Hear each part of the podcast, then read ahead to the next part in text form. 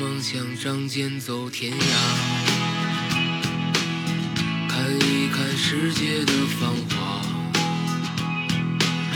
年少的心总有些轻狂，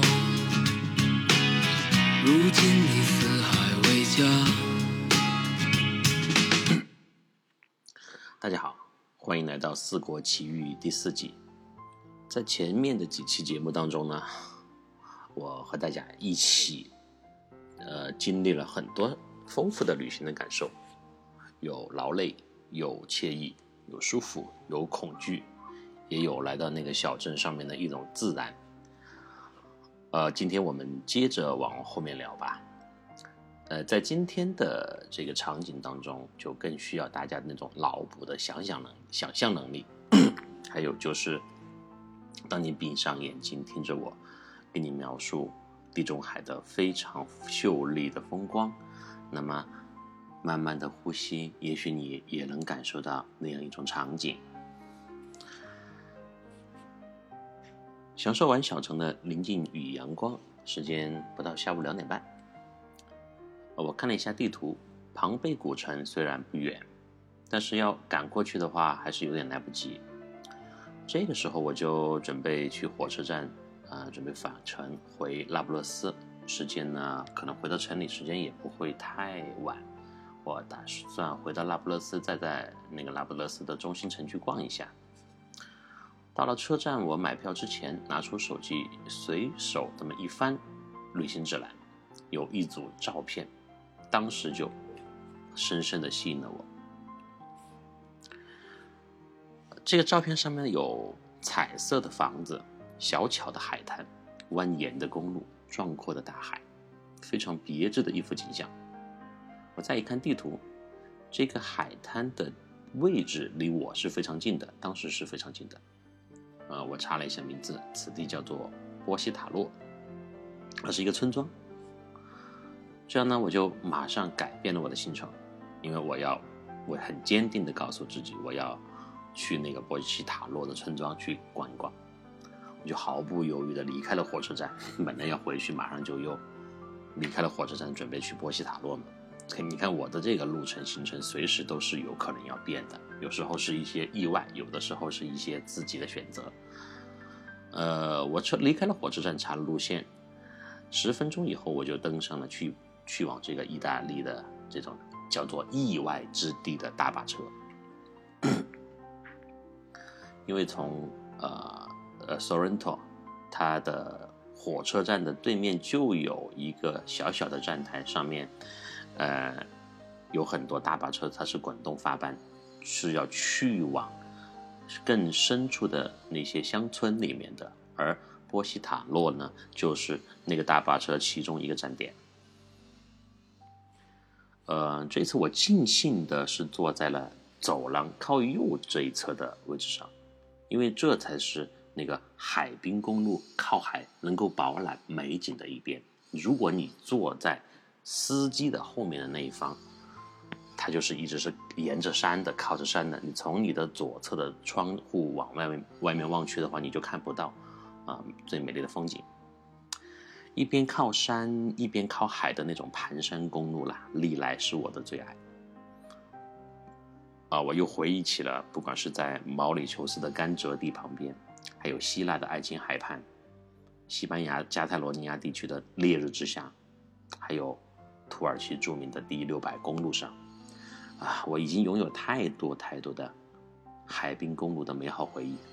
不过之前那些经历呢，都是自己在专心的开车，沉浸在了这种酷爽的驾驶乐趣当中，就缺乏了一种专一享受美景的纯粹的体验。那么这一次呢，我就因为是一个人出来，你去开车租车的话，那必要就不大，而且成本非常高。这一次就刚好可以弥补一下我之前因为开车而错过的那些壮丽的风景了。嗯，这一程的大巴车的车程呢有四十分钟左右，我就啊打算好好的要补偿一下自己之前因为开车错过的那些风景。因为开车你再怎么欣赏风景，你也必须要注视到路的前方嘛，它就没有那么爽。我摆好了姿势，夹好了 GoPro，准备全程来记录这个壮丽的山景和海景啊，因为确实非常漂亮。因为而且那个时间是在下午的三点，接近三点钟的样子，呃，接近三点钟，那么太阳它的那个位置刚刚是在天空四十五度角的位置，它从非常完美的角度射下来，你在那个海平面上就可以看到阳光的投影，同时大海、山路。还有一些这个山山势，它就融合在一起，就形成了一幅非常和谐而且有层次感的这么一幅景象。关键是那个太阳的光线也不是很刺眼，就非常合适的呢一种感觉。呃，这个大巴车从索伦托的城里出来，就沿着山路的一直向上。我之前呢，以为那个我们家乡的大巴车师傅技术是应该是绝对的世界一流，没想到意大利的老司机们也毫不逊色。因为这里的大巴它的体积真的都很庞大，而且呢路面偏窄，两台庞然大物在错车的时候很容易让坐在左边的乘客有对方来车冲进来的这种错觉。右边的地中海呢，在阳光的照耀下就波光粼粼，啊，我现在就可以给大家描述一下那种那种景象：远处的那种轮船呐，渡轮、游轮时隐时现；近处的一片片的那个村庄，在树木的遮影下，随着弯道的变化，不停的闪现。它就是飞快的掠动过你的窗户。左边那个岩石上的橄榄树的叶压枝啊，枝丫呀，就好像要拍到车顶。哎，我就开始享受这样的一个作为一个乘客的纯粹的、很惬意的观感。但是呢，呃，这个时候也不能改变我重度自驾患者的一个毛病，因为我是一个重度自驾患者。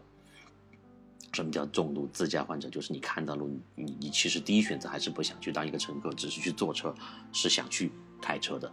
如果能选的话，我肯定还是选手握方向盘去驰骋在这样的山路上。啊，当然呢，出来嘛，就是什么样的体会你都要去，都要去尝试。这个车呢，中途会停靠一些村庄啊村落，突然呢就上来了一群十五六岁的当地青年，一共呢大概十多个人，背着书包，女生居多。打扮时尚，我猜测呢，应该是隔壁村上学的孩子们放学了，就结伴搭车回家。那个激动，那个吵啊，一上来，然后大家就咕哩咕啦咕哩咕哩咕啦，就是那种意大利语嘛，我也听不懂啊，声音非常的，因为意大利人都是非常热情的，非常具有激情，在生活当中随时都是需要把自己的呃这种心情表露在表面上的这样一种性格，嗯。就是那种很大的那种争吵声，但实际上他们在聊天哈。那种场景呢，一点也不亚于我们那种活力四射的青春无比的广场舞大妈们刚刚比赛完，相互在分享舞台经验的那种场景。我尽量呢不受他们干扰，我就扶好我的那个摄像支架，我坐的是靠窗的位置，所以呢，虽然他们很吵，但是他们从其他方面并没有影响到我。突然。有一个手机就伸到我的面前，直接就挡住了我的镜头，也开始在拍摄这个无敌的海景。啊，我正要发表，回头一看，一位美丽的意大利城乡结合部的美少女，正笑嘻嘻的看着我，然后轻轻的说了一句 “sorry”。啊，胖娃难过美人关，我只能回以微笑。我说的没事没事，你随便拍。当然我说的是英语哈。就是那些同学们，可能他们简单的英语还是能听懂，啊，但是在那个场景啊，坦白的说，年轻的影子，就是那种回忆，在那个瞬间就突然就浮现在我的脑海当中。就是我想到啊，我们现在在城市里面的孩子们，他们太过于的机械在。机械的奔忙在上下学的路上，要么就坐公交、地铁，全是现代化的交通工具；要么就父母开车送接送。就是像意大利这种和 放学路上和从从小一起长大的那种发小有说有笑，并且使用共同共同的交通工具上学，这种放学的场景，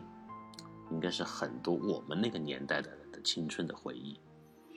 而现在的孩子们，他很少能够享受到了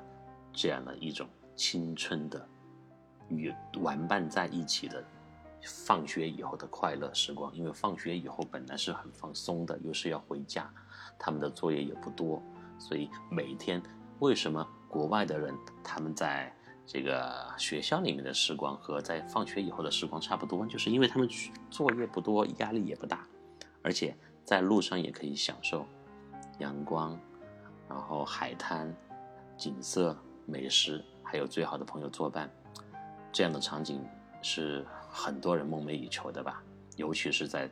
呃出生社会以后，参加参加工作多年的一些成年人，应该是非常羡慕的。所以我当时看到那种场景啊，虽然他们很吵，他们呃蹦蹦跳跳也好，嘻嘻哈哈也好，我是。非常的有感慨，在那一刻，车呢，在一个弯道处就扔下了我我们这一群游客，因为那个车它不是一个旅游车，它是一个相当于从城市开往乡村的啊，我们在中国叫做村村通嘛那种车。当然，上面也有可能十来个游客就下车了，下车就是要去那个著名的 波西塔洛这一个呃村庄。车呢就继续向那个山的深处驶去。我们下车以后啊，当然有，呃，我是一个人，还有一些结伴而行的其他国家的，呃，反正叽里呱啦都是说的，有的说英语，有的说法语，有的说的是其他语言的一一群人嘛。这样一群人就下车就开始慢慢的从公路往海滩下面走，然后后后面我会比较详细给大家啊描述一下这一个。地方，你这已经算一个小众的景点的景色，非常有特色，也很安静，那个环境是我非常喜欢的。呃，公路旁边有一个很明显的指示牌，上面写着“波西塔洛观景观景海滩，由此下山”。这个呢是一条镶嵌在村子里的步行道，两边呢全是老百姓的民居。从造型来看呢，改。改造成那个客栈或者我们说民宿的数量是很少，可见这个地方没有太商业化，啊，不像我们国内，你走到一个任何一个大城市周边，但凡有一点点绿色呀、山景的这么一个小镇上，你会看到大量的改造成的这个民居，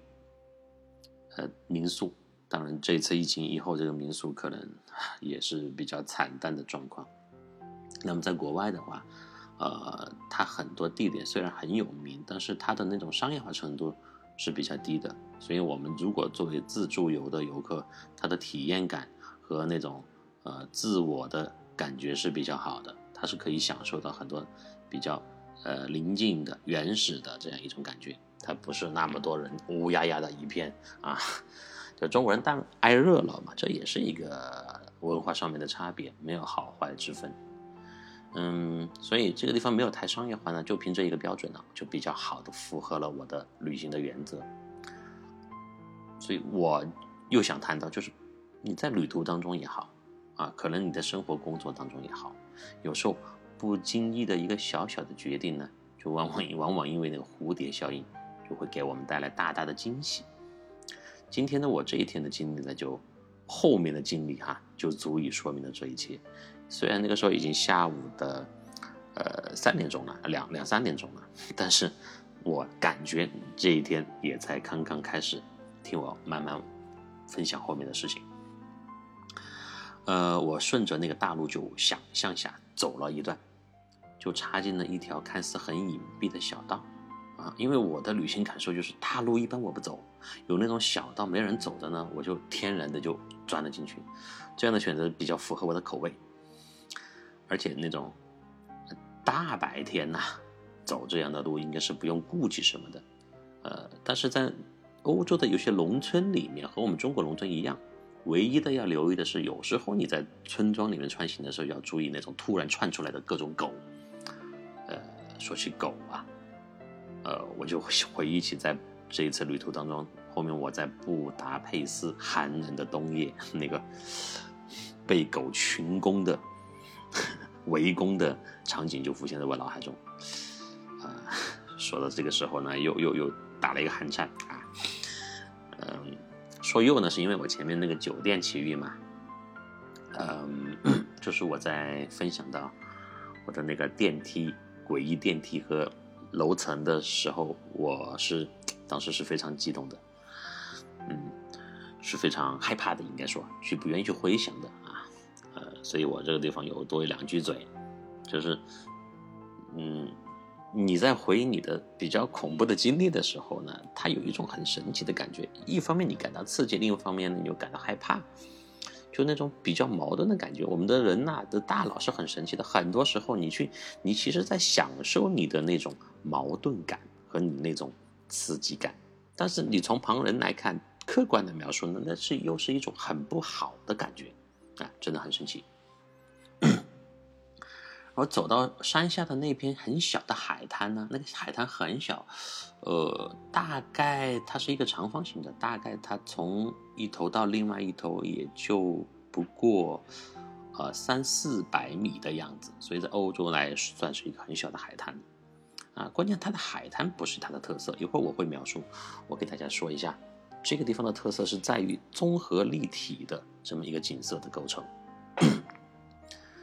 我。走到海滩的，呃，这个时间花了不到半个小时，因为波西塔洛这个地方还是很小的嘛，啊，从山路上直接下到下面的海滩呢，它这个直线距离也不是很远，再加上我是穿过了一条小路，算是一个捷径。我刚刚一直一直在埋头行路和回头看狗，当我真正的下到海滩的那一刻，回头一望，哈，这个时候。呃，这个时候呢，啊，我不是又看到了什么恐怖的情景啊？大白天嘛，大白天没有那么多恐怖的情景。呃，我回头一望是看到了 特别让人兴奋和惊艳的一幅景色，就是那句话“不识庐山真面目，只缘身在此山中”的那个诗句，它自然就冒了出来。虽然这个山它并不高。我那个就拿出手机相机，一顿各种猛猛拍。呃，因为我在火车站准备回那不勒斯的时候，偶偶偶然发现这个这个地方的照片上的攻略的这个照片上已经足够的惊艳，但是呢，呃，与此刻眼前的实景来相比呢，还是逊色了不少。啊，就是虽然他照片，有的人可能会说照片拍出来比真实的情况更好看一点。啊，尤其是拍人，因为我们中国有，中国有亚洲四大、亚洲四大邪术之一的 P.S 术嘛，啊，当然亚洲其他几大邪术，大家可能也知道，日本的化妆术、泰国的呃甚至变性手术和韩国的这个整容手是整容术嘛，那中国就是 P.S 术。我这个叫做亚洲四大邪术啊，因为我之前在课堂上也跟经常在跟同学在分享一些有意思的文化，亚洲文化也是有不同的这个类型的嘛，虽然是同根生。好，我们回到这个波西塔洛这个地方，我就走到海滩的正中央，然后旋转了一圈，就像跳维吾尔舞。维吾尔族舞蹈也有有点类似于那种土耳其的旋转舞那样的，歪着头就转了一圈，然后呢，呃，当然是很慢速的转啊，在我再打开全景相机的那个模式的相机，又转了一圈，就拍了一个全景。因为这片海滩它的延伸很小，我刚刚讲的它的长可能啊就是几百米的样子，但是它的那个宽更短，可能就。呃，不到三十或者四十米的样子，所以它的面积也是比较小的，嗯，所以呢，那个海的海浪呢，它就几乎一直不间断的轻轻的拍着那个沙石。冬天的风和阳光的，在那个阳光的综合之下，变得非常的温润，温润啊，这个风的温润的这个感觉，大家如果去想象的话，应该是很舒服的。它不寒冷，但是你又感觉到那个风。风又是自然界空气流通的一种形式，所以你在这种情况下，你会感觉到生命，哪怕你没有看到动物啊、植物这些比较表象具象的物体或者呃生物在移动，但是你可以看到、感受到空气的那种、那种移动，空气的那种震动，会让我们的人有一丝那种灵气的感觉。好，呃，我现在开始说一下，我回过头，就是我刚刚是面对大海的嘛，现在回过头背朝大海看到的情景象呢，就是顶上有一片黄黄、绿绿、白白、红红的彩色的房子。为什么黄黄红红绿绿白白？因为意大利的人他们修房子，他，呃，我刚刚讲过了。它可能是在一些古都，佛罗伦萨、罗马，它的颜色比较统一，要么淡黄色，要么白色。但是在那不勒斯这样的呃比较接地气的城市，尤其是它附近的一些村庄呢，人们就喜欢就是把那个房子啊，尤其一个村庄村落里面，喜欢把房子修的呃颜色比较杂乱啊，就看起来很灵活、很活泼、很灵动的感觉。而且那个房子呢它是层层的向上，密密麻麻的。在这个时候，有的烟囱已经开始升起了，袅袅的炊烟。因为每一栋呢都挨得很紧，所以呢从远处看呢，就像有就像是一片一大片啊层层向上的城堡或者皇宫，就非常有层次感这种感觉。阳光呢就洒在了窗户和墙上，又衬托出一缕呢童话的气息。好，这是。就是这一整整体的一大片房子的场景，再往上看的就是我刚刚行车下车的那个盘山公路和巍峨的山体，它上面是应该是石灰岩、花岗岩的综花岗岩的一个综合的那个山体上面，再往上头走的话，呃，呃，这个山上有很多树森林，所以从下往上看，它分别是海水、海滩、路、房子、公路。公路上面是山体，所以在这个三百六十度这样一种视野里呢，啊，应该说是有山有水，有路有人，有清新有神秘，有秀气也有壮丽。好，我把相机喂饱以后，拍了很多照片嘛，相机手机，打算呢继续把眼睛也喂饱，呃，选择了离海面不到一米的。一块大石头上面就坐了下来，我就开始发神发呆，这也是有个习惯。到海边我特别喜欢什么都不做，啊，就就就就坐在那里，眼眼睛微闭的看着前面的海水一浪一浪的穿过来，然后听着那个海浪的声音，呲呲呲的这样子拍打着这个海滩的声音，很舒服。然后呢，我也是很无聊，我就先看了这个海水拍打我的矿泉水瓶，长达了二十分钟。我就把那个矿泉水瓶就放在那个沙子里面，就看这个海水去拍打它。然后呢，我又远眺了海面的一艘游轮二十分钟，这差不多四十分钟就过了。你看我是多么的无聊啊！我的有时候这种 旅行的方式是，就是为了。度过时间而打发时间那样的感觉，但是你在这四十分钟当中，四十分钟当中呢，你又觉得好像你很惬意、很放松，你又没有虚度它这样一种感受。然后我又转过来，呃，背朝大海，面向这个山上的刚刚那一片房子，我又试图去数一下有多少扇窗户啊，都总是是非常无聊的一些举动。那旁人来看，可能觉得这个这个人精神有点问题吧。最后呢，我又仰望了最高处的丛林，差不多又是二十多分钟。啊，这我我我突然我在发神的时候就，就开始脑补在头脑里面去想象，昨天晚上在顶楼那个穿着高跟鞋坐电梯的妖怪。我当时在想。那个出电梯的那个人是不是就是走上楼顶穿高跟鞋吓我那个人呢？也不也不排除这种可能性吧。那这就是一个人的旅途，不管你再怎么发神经啊，这自始至终整个世界它都是你自己的，没有人来打扰你。当然，如果在遇到某些危险的时候，也没有人来拯救你。好，我就弄完。各种过场啊啊，享受完这片这个宁静的海滩啊，游客也不多，慢慢的就起身准备往山上的公路啊走去，因为太阳呀这个时候需要下山了，我要找一个比较好的地势，比如说在半山腰靠近公路的地方，那个地方去看夕阳，一定很爽很美。这个时候，我就我的余光里面就发现了一个有趣的场景，有一位年轻的女子的身影，就在我的身旁，二十米的地方扭动着。啊，大家一听到不要听到年轻女子，我就又又又又兴奋来劲了，不是那个意思，是因为她她的那个举动和动作是非常不自觉就吸引旁人的。我描述一下这个女子她当时的这个造型啊，她拿着一张一根很超长的自拍杆，呃，这个自拍杆真的是非常长，就像一个钓鱼竿那么长，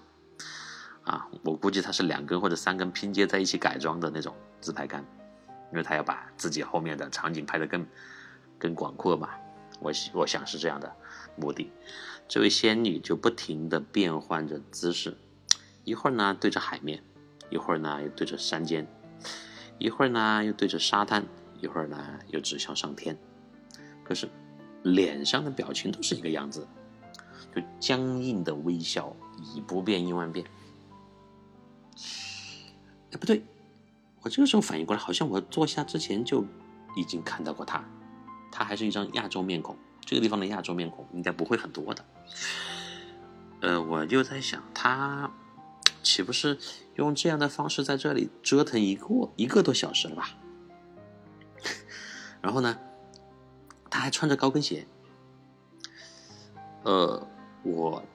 好奇心当时就出来了，因为一个人他以同样一种。姿势来拍自拍，能够长达一个多小时的时间，我真的是很佩服他。但是我又有点怀疑是不是同样一个人，所以我就调出了我之前在我的那个相机里面拍的三百六十度全覆盖视频里面应该找到他的这个一些痕迹吧。如果是他的话，然后经过调查取证，我我仔细的查看了我的这个。之前拍的那个视频啊，我也是够无聊的。确实呢，是她，是同样一个女子。嗯，经过时间的测算，此女在这里自拍的时间长达至少一个小时二十五分钟。一场足球比赛就要踢完了。首先，我对她的体力是非常佩服的，而且她一直穿着高跟鞋。经仔细辨认呢。就是他还有同伴，我在无意当中的视频拍到的视频当中，他与同伴说话的口音，我确定此女子为韩国籍，韩国人吧，韩国美女。呃，我关掉了摄像机，仔细的观察了一下他四周的人，他之前和他一起那个人，那些那个那个人员嘛哈，已经不见了，要么。嗯，这个时候应该只有两种可能，要么已经走人，要么已经投海。开个玩笑，啊，所以我当时的感叹就是韩国人呐，就是因为我在世界各地也看到过，经常见到一些韩国人，但是从来没有呃深入的交流过。我给我们给我的感受就是两点是很明显的，第一点声音很大。有时候我们说我们中国人声音很大，在国外不注意不文明，别人会啊觉得你在影响他们，破坏公共环境这种安静。但是如果你真的看到有比较多的韩国人啊，尤其是成成群结队的，三个五个以上的韩国人，你会觉得他们真的更吵。而且韩国人，你们知道他说话那个语速腔调，呱啦呱啦呱啦也很快啊，高频率的那种感觉。呃。另外一种呢，就是韩国人特别喜欢自拍，特别喜欢自拍。我我我印象当中，在很多海滩海滩，呃，我都看到过韩国的美女呀，要么两个人，要么一个人，可以就是玩那个相机呀。他不是给别人拍，他就是有几个人在一起，他们都不会相互拍，都是自己拿着自己的相机拍自己。我非常的奇怪啊，也很疑惑，啊，也可能就是他们的一个习惯吧。而且他们可以拍相当长的时间，从不同的角度来拍自己的脸啊、身体呀、腿呀、头发呀、细节呀、远景啊、近景啊等等等等，很有意思。啊，所以我现在想表达的是什么呢？就是如果你是一个常年经常出去旅行的人呢，某一次的旅行，它可能会不经意间就马上唤起你对，就是之前相似的场景或者相似类型的人的一个回忆。这一点呢，它相当于可以把你的这个回忆，呃，自动的从大脑里面调取出来，哎，它是非常有意思的一种感受。而且从经济的角度上来讲呢，它会把你的这个旅程就拉长了，啊，就显得特别的丰富。你看上去你是这一次单独的旅程，但是实际上它把你的一一个知识体系或者是对同一类事物的景象，就做了一个总结。时间越来越长，这样下去的话呢？你的这个旅行，那就不光只是看一些风景啊，看一些表面的东西了。你的人文的知识，还有你对呃呃世界的一些是这个现象的总结，就会越来越到位啊。这也是我一个非常深刻的感受。好，嗯，今天也是因为时间的关系，我就到此为止。然后明天呢，呃，我会继续在波西塔罗游荡。然后就遇到了一个特别好玩的哥们儿，明天再听我的后面分享吧，拜拜。